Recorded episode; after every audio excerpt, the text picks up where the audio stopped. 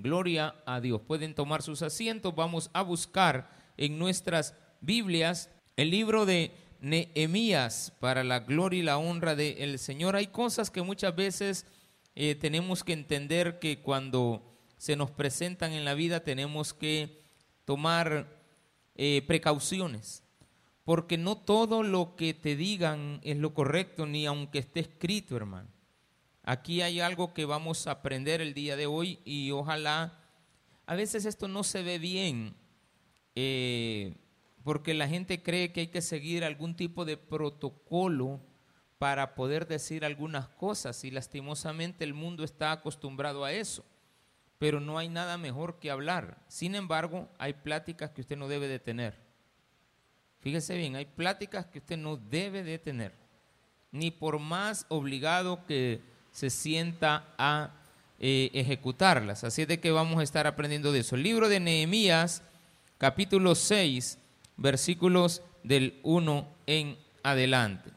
Nehemías, capítulo 6, versículos del 1 en adelante. Amén. Vamos a llegar hasta el versículo 9. Dice así.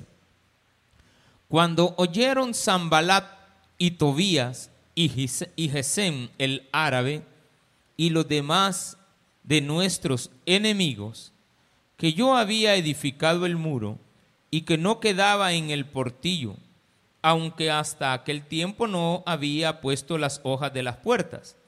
Zambalat y Gesem enviaron a decirme, ven y reunámonos en alguna de las aldeas en el campo de Ono. Mas ellos habían pensado hacerme mal. Y les envié mensajeros diciendo, yo hago una gran obra y no puedo ir. ¿Por qué cesaría la obra y dejándola yo para ir a vosotros? Y enviaron a mí con el mismo asunto hasta cuatro veces, y yo les respondí de la misma manera. Entonces, Zambalat envió a mi, su criado para decir lo mismo por quinta vez, con una carta abierta en su mano, en la cual estaba escrito, se ha oído entre las naciones y Gazmú lo dice, que tú y los judíos pensáis revelarnos y que por revelaros y que por eso edificas tú el muro con la mira, según estas palabras, de ser tú su rey. Y que has puesto profetas que proclamen acerca de ti en Jerusalén diciendo, hay rey en Judá y ahora serán oídas del rey las tales palabras. Ven y por tanto, por tanto, y consultemos juntos.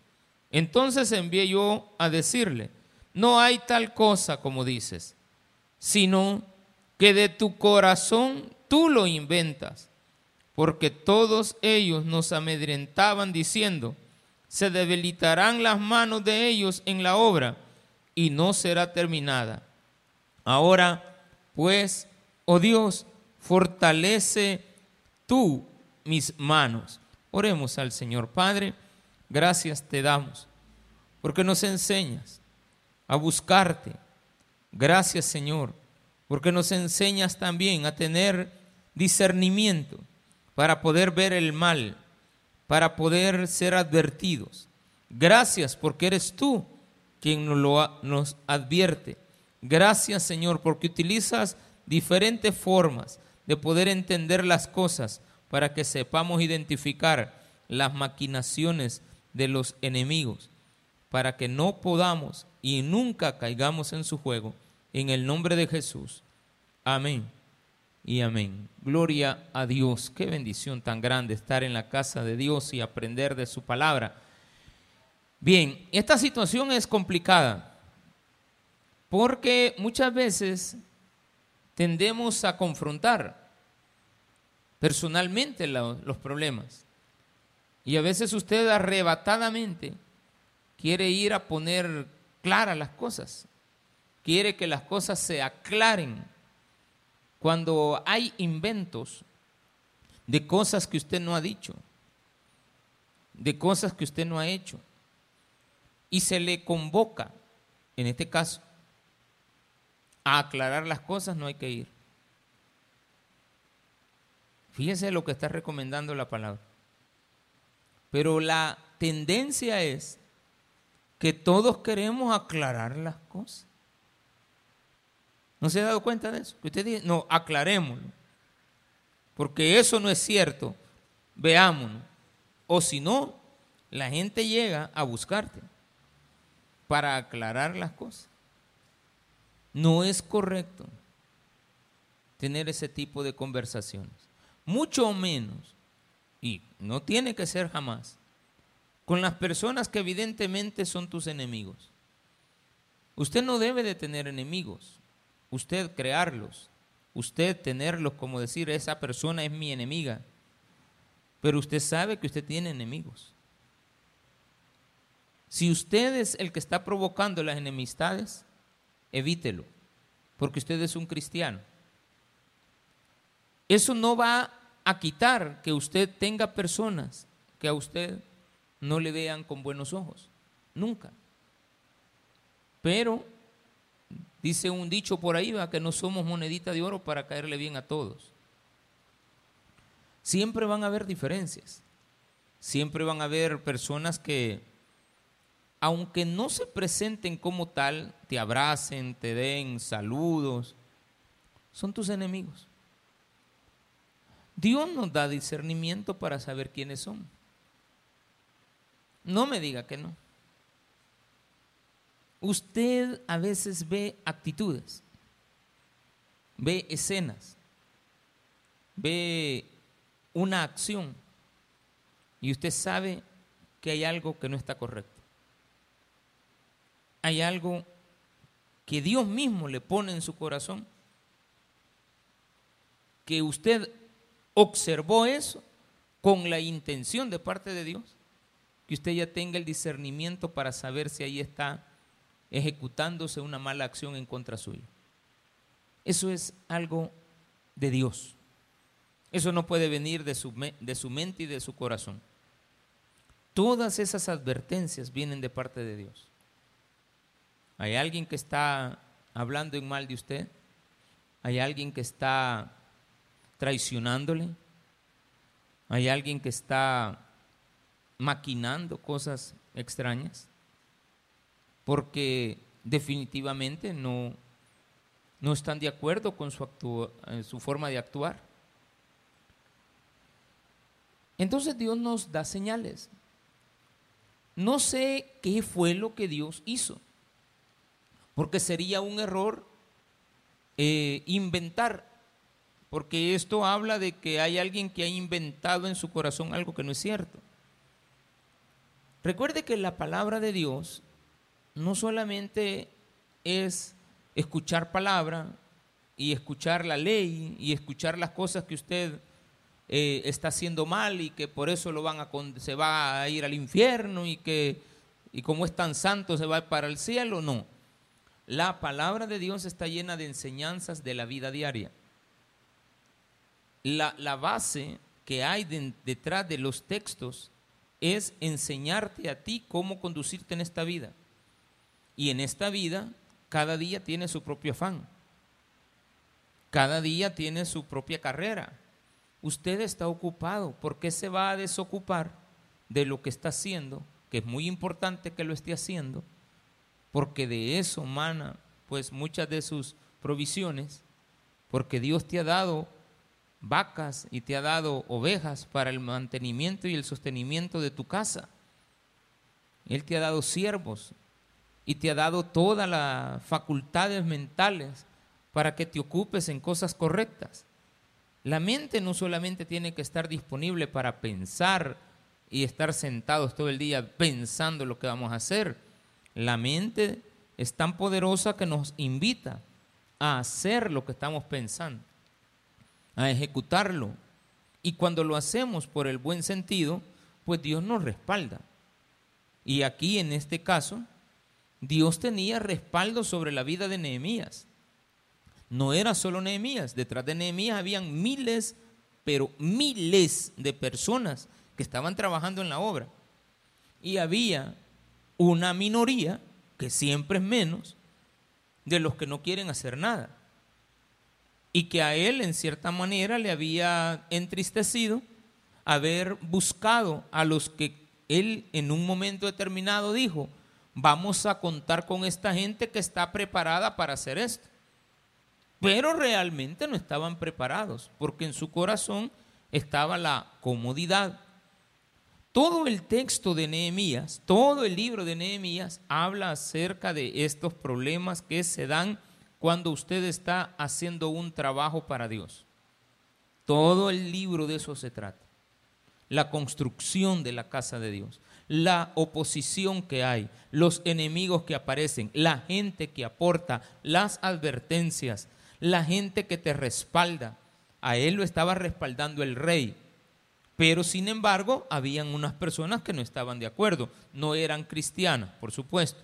Pero lastimosamente, siempre hay algunos cristianos que se prestan al juego de los que aparecen del mundo y se involucran entre nosotros. Y te vienen a sonsacar, te vienen a, eh, poner en mal, vienen a hacer notar cosas que no son ciertas ya se fijó, esto no se ha hecho. Ya se fijó, es que las cosas tienen que ser diferentes. Si se están trabajando, no las interrumpa. Tampoco vamos a ser perfeccionistas. Hay cosas que no nos van a salir bien. Eso no significa que las hayamos hecho intencionalmente mal. ¿Habrá alguna persona que espere el día de hoy que le vaya mal en el día? ¿Existirá esa persona? Todos tenemos como primicia del día de ayer o de ahora en la mañana que nos vaya bien este día. No hay nadie pensando que le va a ir mal. Todos decimos este año que sea mejor. La otra semana va a estar mejor que esta. Ojalá mañana me recupere. Te dicen que va a estar mal y tú vienes y te metes en tu mente. Cuando eres una persona sana, yo sé que va a estar mal. Yo sé que mañana va a llover. Y yo vendo este, cualquier cosa, libros ahí en el mercado, cuadernos. Pero mañana quizás mejor voy a sacar la sombrilla. A mí me encanta la gente que va al, al estadio a vender. Yo me relacioné mucho tiempo, muchos años con la gente que vende en los estadios, porque yo vendía entradas ya sacadas. Se gana en eso. No le dé pena nunca hacer algo así. Si usted no tiene quien lo mantenga y usted tiene proyectos en la vida para, para invertir en algo, pues que nunca le vaya a dar vergüenza trabajar. Entonces me relacionaba bastante y yo miraba que esta gente los observo, a mí me gusta observar a la gente, me gusta trabajar con gente, estar a la par de gente trabajadora, aunque yo no esté recibiendo ningún beneficio. Que de repente estaban vendiendo bolsas para sentarse. De esas bolsas de, las estaban llenando de zacate seco, unas bolsas de papel, que después ahí adentro del estadio le daba fuego antes. Ahora ya eso está prohibido. Pero si se venía el agua, sacaban la sombrilla, hermano. ¿De dónde estaban las sombrillas? No sé, pero ellos sacaban las sombrillas. Aparecían con las sombrillas. Y yo sé que parte de lo que se hacía era esto. Alguien observaba que iba a llover más tarde y ya le estaban llamando el vendedor del mercado, traete sombrillas para acá porque van a vender. Y el otro, que no es lento ni perezoso, ya llego. Ya voy para allá. ¿Cuántas querés? Ah, tráete unas tres docenas. Yo cinco te voy a llevar. Eso, em, eso me encanta a mí. Gente que no le pone peros al trabajo. Claro, hay gente que es chambona. Y hay gente que no le gusta que usted le observe. Y termine eso. Termine esa parte de la vida. Complementela hasta ahí. Sabe y entiende. A veces usted da segundas oportunidades, pero estas segundas oportunidades vienen arrastradas de más problemas, porque la volvió a dar, sabiendo lo que iba a suceder. Entonces, como cristianos, nos vamos a encontrar con gente que no está de acuerdo en lo que usted está haciendo. Y dice acá, quiero que le haya sentido a esto. Cuando oyeron Sambalat y Tobías y Gesem el árabe y los demás de nuestros enemigos que yo había edificado el muro y que no quedaba en el portillo, aunque hasta aquel tiempo no había puesto las hojas en las puertas, Sambalat y Gesem enviaron a decirme, ven y reunámonos en alguna de las aldeas en el campo de Ono, mas ellos habían pensado hacerme mal.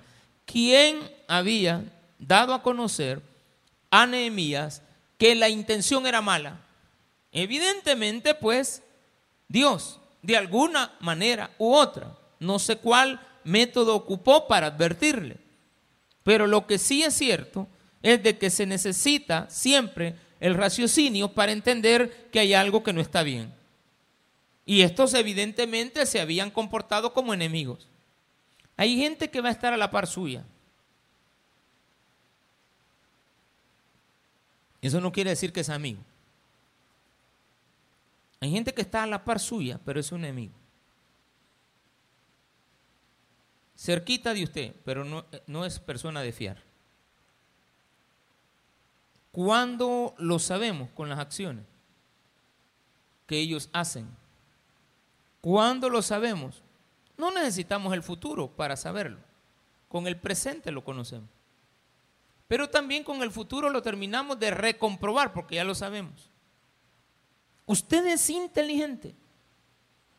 Usted tiene el conocimiento de las cosas y además de eso, agréguele la sabiduría de parte de Dios, porque usted está a la par de Dios con buenas intenciones. Si usted se acerca a Dios con malas intenciones, usted es enemigo de Él. Usted no se puede, usted no puede ser enemigo de Dios. No se me le va a acercar a Dios con la intención de aprovecharse de Él. No, usted va a estar a la par de Dios para ver en qué le ayuda.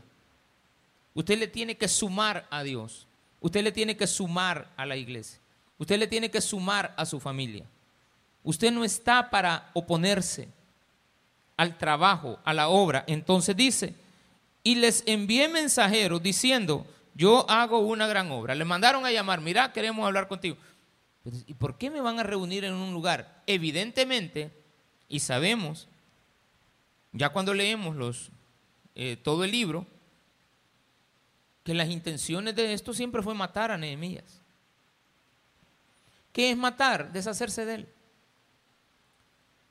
Te pueden matar quitándote, enviándote a la cárcel, quitándote de en medio, porque les estorbas. Eso, es algo evidente. Y también, pues, eh, es cierto que le querían asesinar. Lo querían colgar. ¿Por qué? Porque lo querían acusar de sedición. Querían acusarlo de que él quería ser rey y había un rey. Entonces vienen y después le dicen, mire, tratemos este problema entre nosotros antes de que, pues sí, nosotros le vamos a ir a decir al rey que tú te quieres hacer un rey.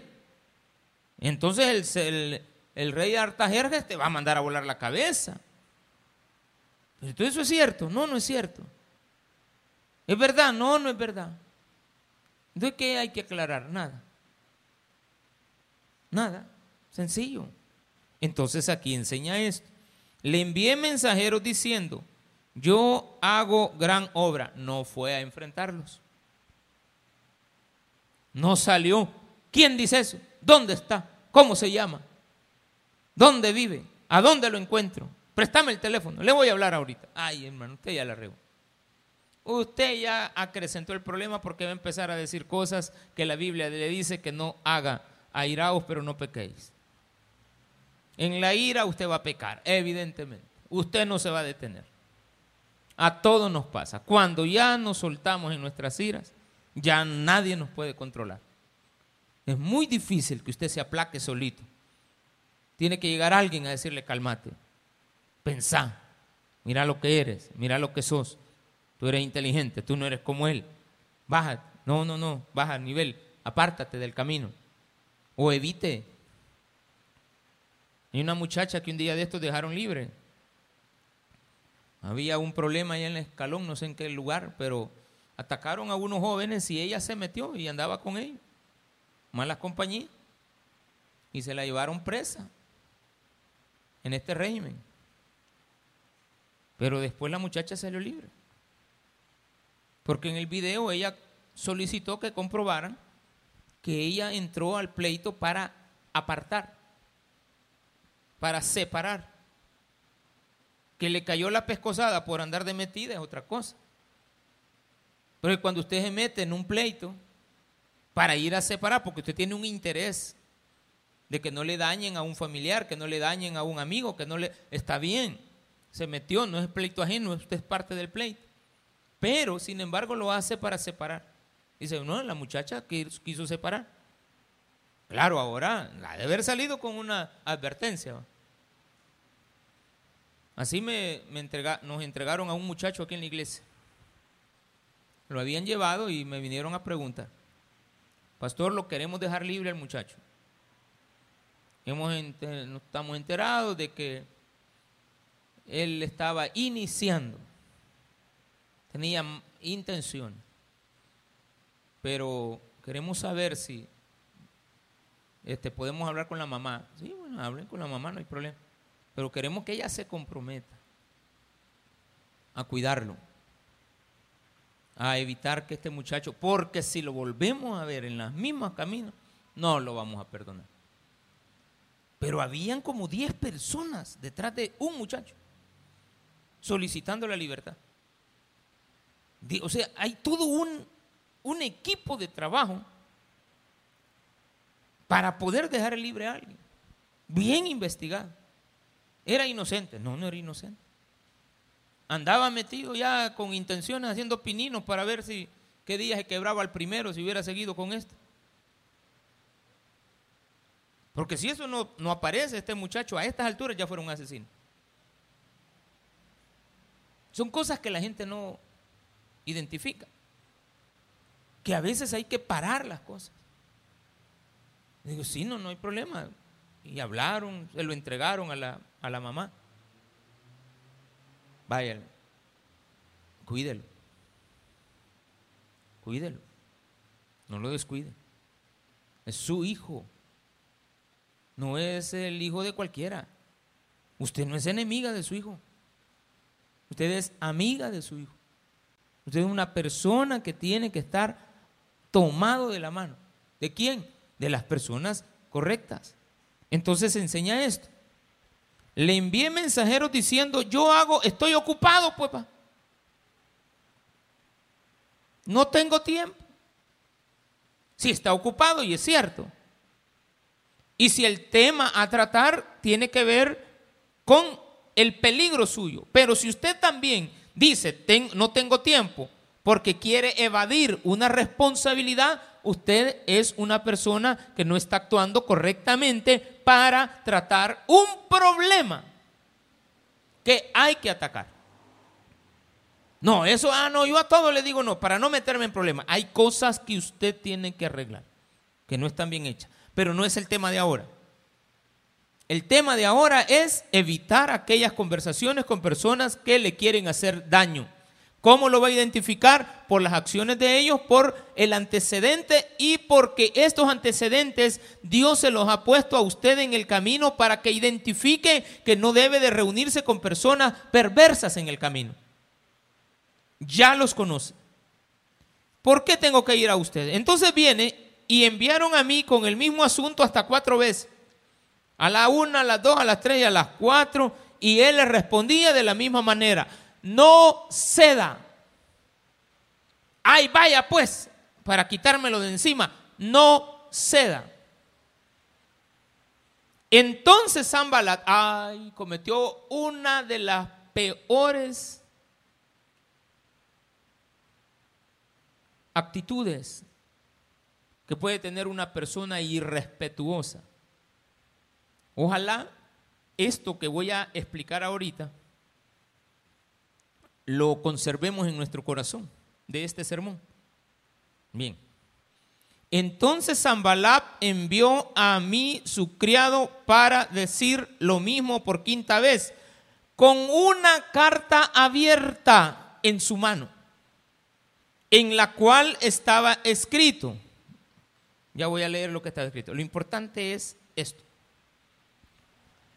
Viene estos tipos y le mandaron una carta.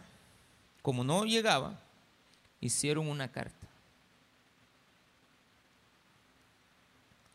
En aquel tiempo, en esa época, era una falta de respeto escribir una carta a una persona que se niega a hablar contigo. Jamás se le escriben cartas al jefe. Fíjese bien. Esto es muy difícil de entender pero realmente cuando uno ya lo percibe con así con detenimiento no es grave. A los líderes les cuesta, a los líderes que manejan grupos grandes y tienen grandes responsabilidades, les cuesta aceptar recomendaciones, porque ellos son los líderes. Le voy a poner un ejemplo usted le podría recomendar, así, hacer observaciones al presidente de esta república, así como actúa hoy? No. No, no puede, porque él está enfocado en un proyecto de él, eh, eh, lo tiene en su, en su mente, en su corazón. Nada lo puede distraer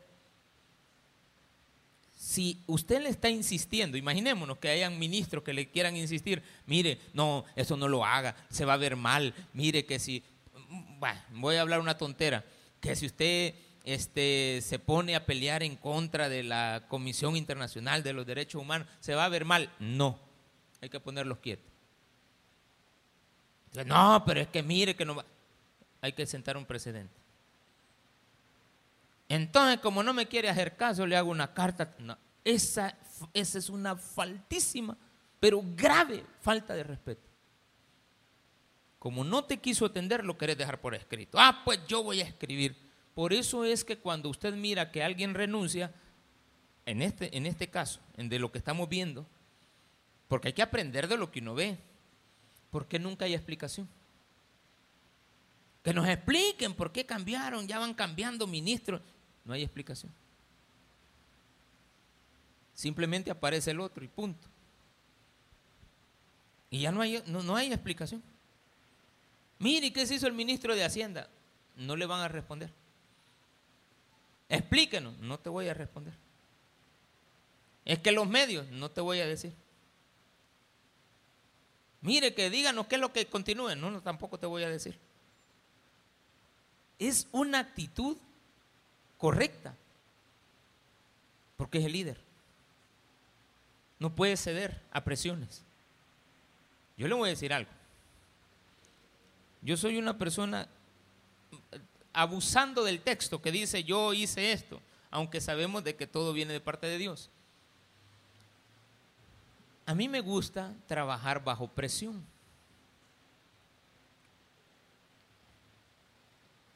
A mí me gusta trabajar bajo presión, pero no le he dicho cuál. La presión que yo mismo me pongo. No me presione que no hago nada. Pastor, pero no me presione que no lo voy a hacer. Pero ese orgullo, no, no es orgullo. No lo voy a hacer. Pero es que ahí puso en el trabajo, le gusta trabajar bajo presión. Sí, yo me la pongo. Porque en todos los trabajos nos preguntan eso. ¿Puede trabajar bajo presión? Sí. Ay, pero no hizo caso. No, es que la, la presión que yo me pongo. Y la que yo me voy a poner es mayor que la que usted me quiere poner. Le conviene más mi autopresión que la suya. Eso sí, tiene que ser evidente. ¿Qué es lo que tiene que ser evidente? Que usted está haciendo las cosas correctamente. Le pregunto, ¿no estaba presionado Nehemías a trabajar? Sí.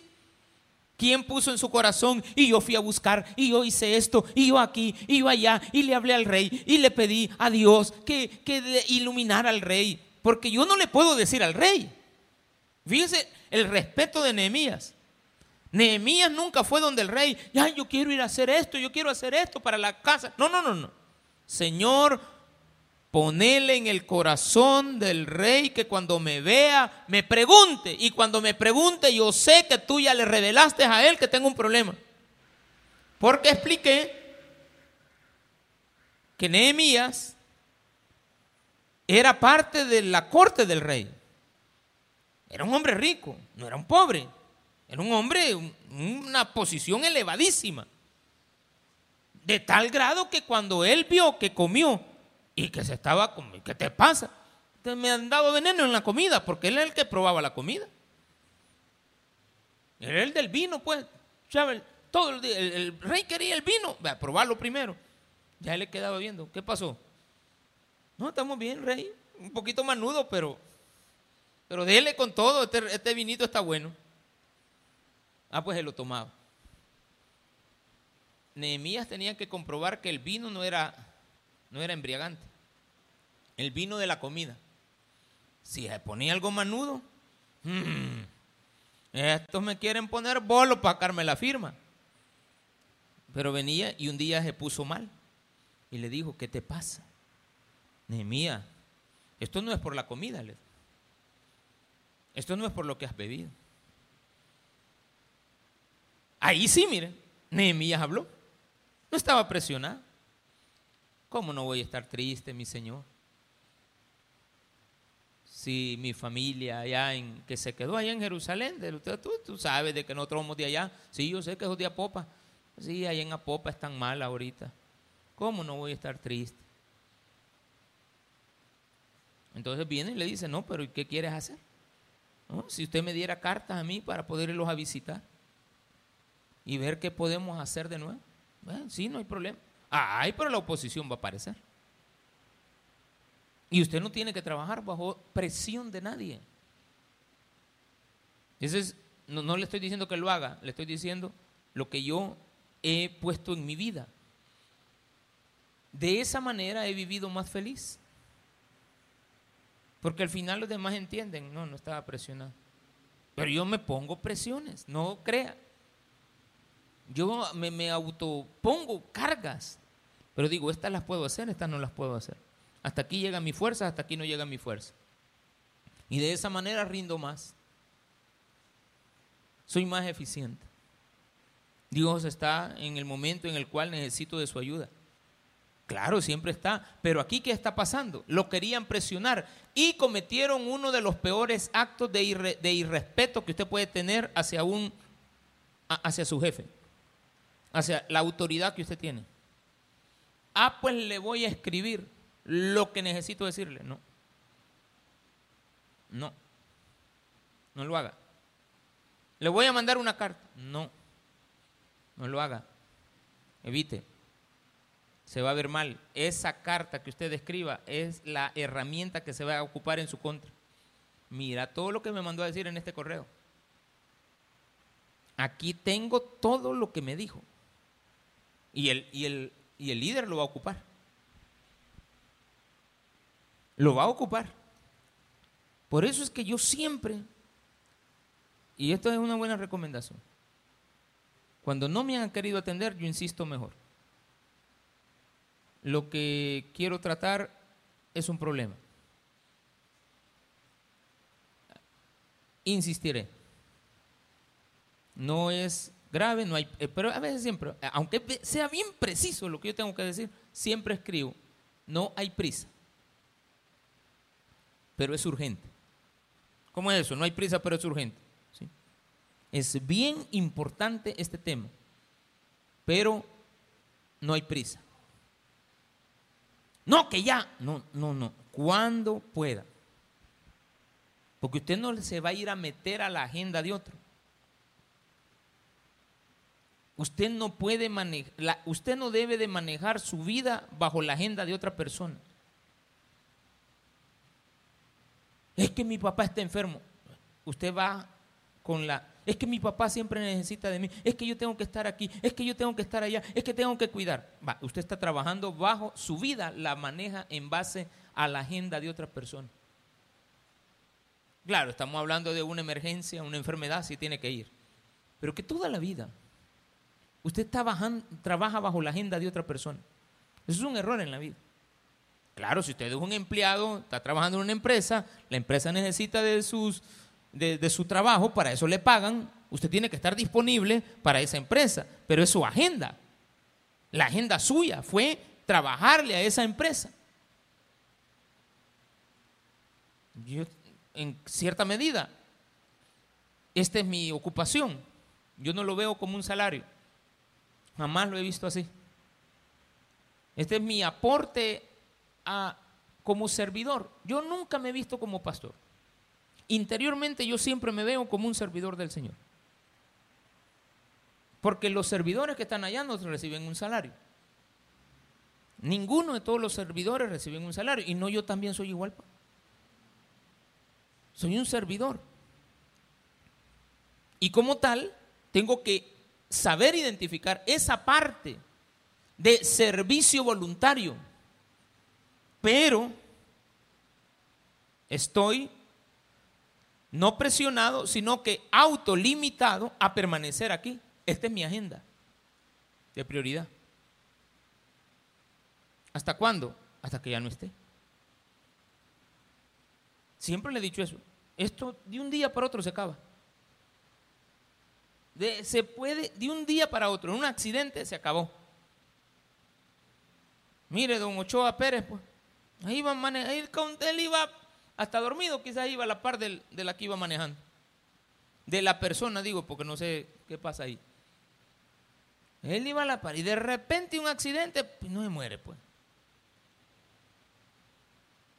Y la gente a veces argumenta mal. No, que, estaba, que tenía que estar preso. No, no tenía que estar preso. Le pusieron ocho años de condena, apeló, le pusieron tres y como aquí en este país, cuando usted tiene tres, lo puede pagar en libertad. Vaya, mire qué bonito, ¿de acuerdo? Entonces el hombre estaba cumpliendo su condena en libertad. Está bien. Así son las leyes, había que respetar. Ahora han modificado. Estamos en una condición diferente pero no se someta a la gente de otro. No estoy hablando que cuando lo lleven preso, usted tiene que someterse a esa nueva agenda de su vida, pero fue por un error. Pero cuando usted trabaja en una empresa, usted sabe que tiene que estar ahí. Usted sabe a lo que se tiene que dedicar. Usted no puede estar diciendo, ah, no, yo, yo quiero eso, pero no quiere involucrarse. No, de ninguna manera no pega. Ahora, que lo presione, bueno, está bien, lo presione. Deje pasar la presión. Ya se va a calmar la presión.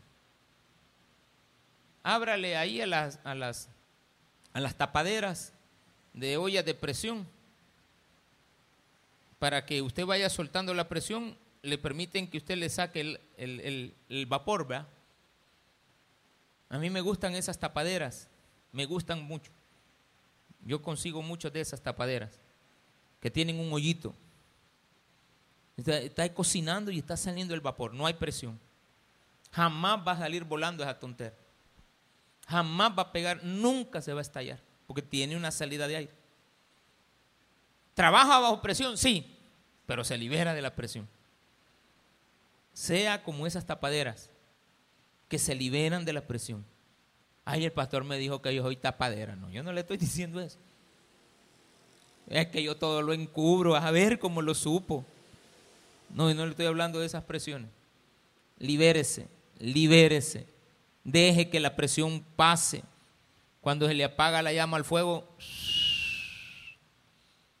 hasta ahí llegó. El gas se va a terminar, ¿de acuerdo? ¿O no? El tambo se va a terminar. Usted lo puede dejar encendido y quiere cinco días seguidos, se le va a acabar la llama. Y cuando eso pase, si usted tenía una tapaderita con un hoyito, se va a acabar el gas, pero ella no va a estallar. Así que todo tipo de presión que usted tenga no ceda. Maneje su agenda, pero que sea una agenda honesta, una agenda basada en principios, una agenda suya basada en prioridades, cosas importantes. Hay cosas que no son importantes, aunque parezcan importantes. Hay cosas que a usted le han dicho, tenés que hacerlo ya. No, no, no, no. Hay una fecha. Hay una fecha. No sé la fecha, entonces todavía no se sabe. Hay que esperar. Sí, no, pero que ya. No, todavía no.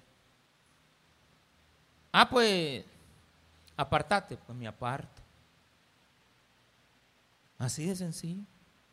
Si no hay nada de presión. Dice aquí entonces. Entonces Zambalat envió una carta en la cual estaba escrito. ¿Será cierto solo porque está escrito es verdad? No. Si los diarios, los medios de comunicación escriben lo que quieran, pero no es cierto.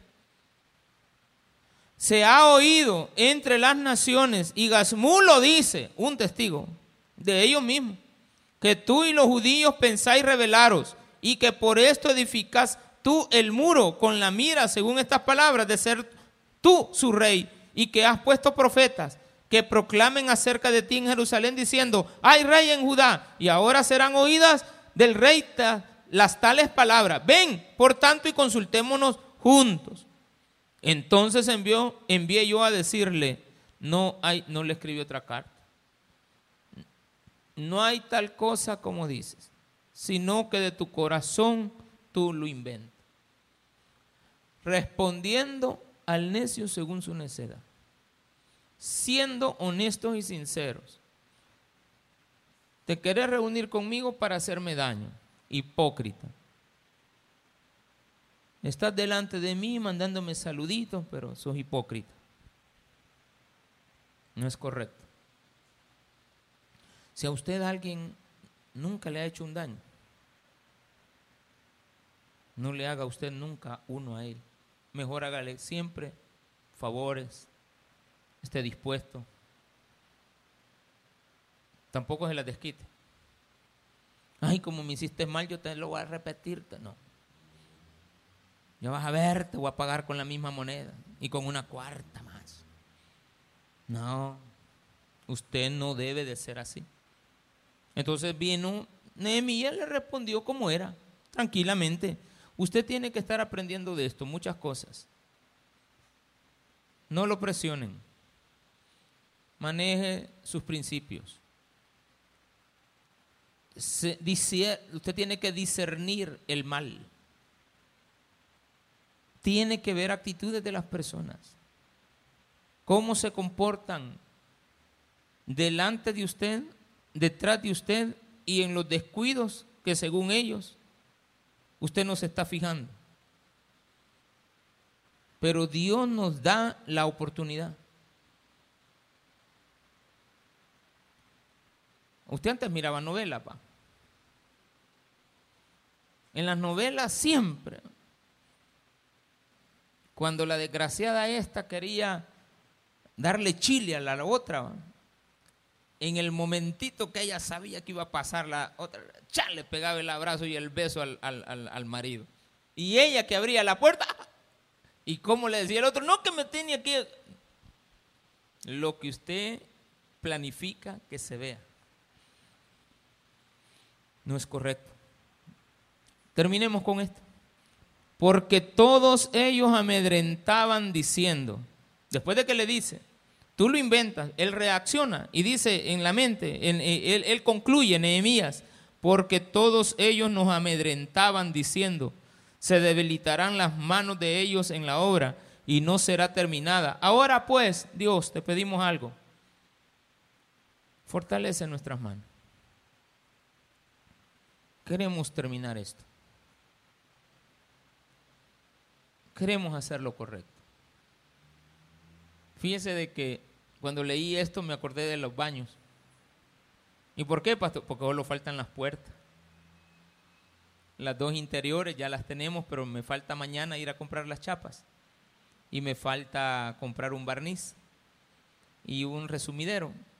No sé, aquí ando la, en, el, en, la cartera ando anotadas las cositas, tres, cuatro que se necesitan. Y digo, le falta algo poquito, Señor. Y le dije, Señor, déjame terminarlo.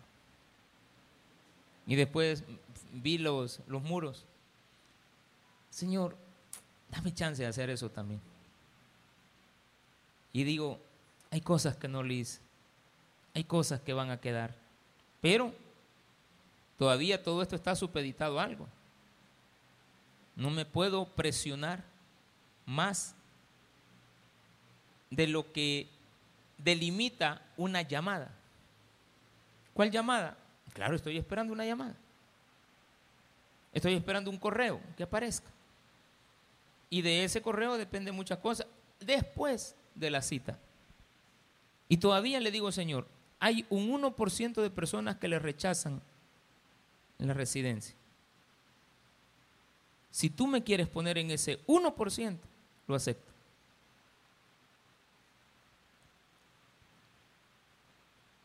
Pero si por haber sido sincero y no trabajar bajo bambalina, sino que haberle explicado a la gente con anticipación y no salir con la sorpresita al final. Si por haber sido sincero me quitas todo, no hay problema. No hay ningún problema. Pastor, ¿usted volvería a vender billetes de, lotería? Claro que sí. El pastor, hoy vendedor de billetes se ha hecho. ¿Qué tiene? Ve vendiendo entradas, anda. Una gran arrastrada que le está pegando el Señor. No. No, porque usted puede hacer eso y servir. En una puerta de una iglesia. ¿O no? Ir a, buscar una iglesia pequeña. Mire, le voy a estar, yo le voy a lavar los baños. así, pero es que es tan fácil. Es tan fácil cuando usted hace las cosas con amor hacia la obra, no por el puesto.